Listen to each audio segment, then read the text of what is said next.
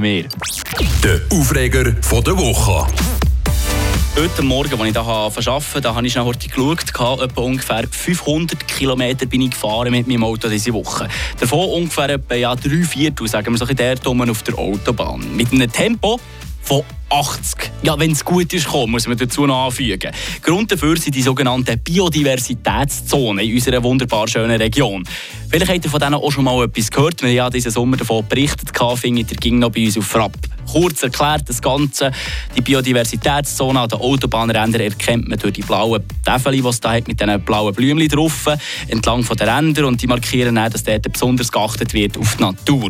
Die ganze Sache finde ich an sich eigentlich auch gut und wichtig, weil ich meine, ja, wenn man zum Beispiel die Autobahnränder im Ausland anguckt, die gleichen Menge mehr eine Mülldeponie wie der Haldimatz Murten. Darum ist schon gut, dass man da irgendetwas macht. Letzte, da habe ich aber im Schweizer Bauer gelesen, jetzt müsst ihr hören, Einigen Autofahrern ist es vielleicht schon aufgefallen, die Grasflächen an den Autobahnen in der Westschweiz werden nicht mehr so oft gemäht wie sonst. Also, der Redakteur, der das geschrieben hat, der ist sicher noch nie auf der A12 von Dödingen auf Flamatt gefahren. Gelesen habe ich das in einem Artikel, ist ein bisschen länger her, im Ende August, der Dumme, kurz nachdem das Bundesamt für Straßen eine Medienkonferenz hat gemacht eben zu diesen Biodiversitätszonen. Man will in Zukunft später im Jahr anfangen damit so wenig wie möglich Müsse gemeint werden. So sollen Rückzugsgebiete erhalten bleiben für Flora und Fauna. Ja, entlang den Autobahnen. Also von dem weniger Mähen habe ich bis jetzt wirklich noch gar nichts gemerkt.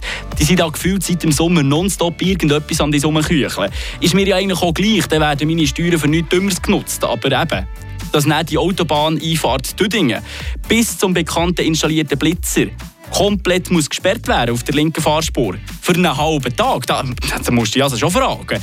Das geht mir schon relativ fest auf den Senkel mit der Zeit. Vor allem aber eigentlich dabei geht mir auf den Senkel die Damen und Herren, die dann wie Gaffer bei einem Autounfall müssen schauen und bremsen, dass sie sicher auch alles mitbekommen, was da passiert.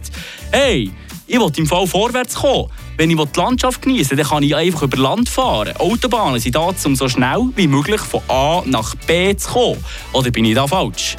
Anyway. Ich hoffe, das Strassenunterhaltspersonal ist bald mal irgendeine Stürme mit Bützner. Die armen Tröpfe die sind ja jetzt auch schon ewig das dritte, vierte bei Wind und Wetter draussen. Aber ob es an Personal fällt, das ist dann eine andere Thematik. Frische Tag, der Radio FR